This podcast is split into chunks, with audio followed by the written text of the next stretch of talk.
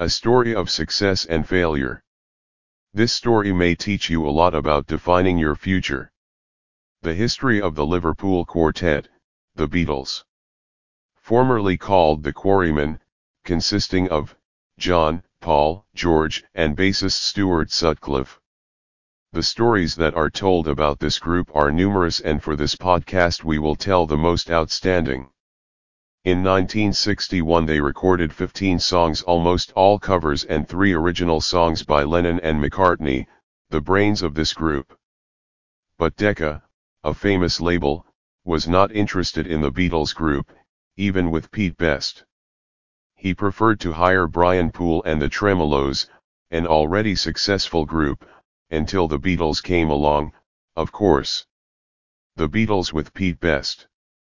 Pete Best, it is known, was the son of the owner of the place where the Beatles performed, the Casbah Cafe, there they met George Martin, who would become their inseparable producer.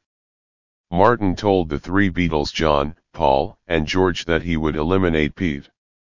He informed them that for the official recording he would hire a professional drummer. The Beatles, the other three, chatted amongst themselves and decided to thank Pete Best. In 1962 the Beatles recorded their first single, Love Me Do, a song that would open the doors of world fame for them, already with Ringo Starr on drums. Well, this is what is known and that in a recent interview with Pete Best, since this happened more than 50 years ago, he said verbatim, they kicked me out of the group and that this caused him tremendous depression that was about to commit suicide.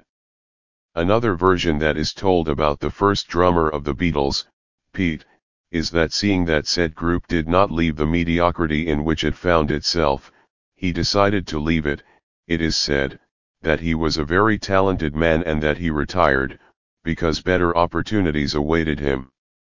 Later Paul McCartney, who had acquaintances within this musical world, invited Ringo Starr, who had previously played with the Beatles, when Pete Best did not come to rehearse, because he simply showed that he was not interested in the group. At the same time, another important record company opened its doors to them, the one that took them to the top of triumph, to date, because in the year we are in, 2022, their records continue to be sold all over the world.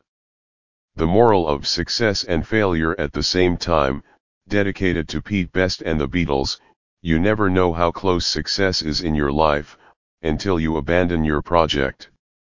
Jose Luis Moreno Reyes for you from Puebla, Mexico.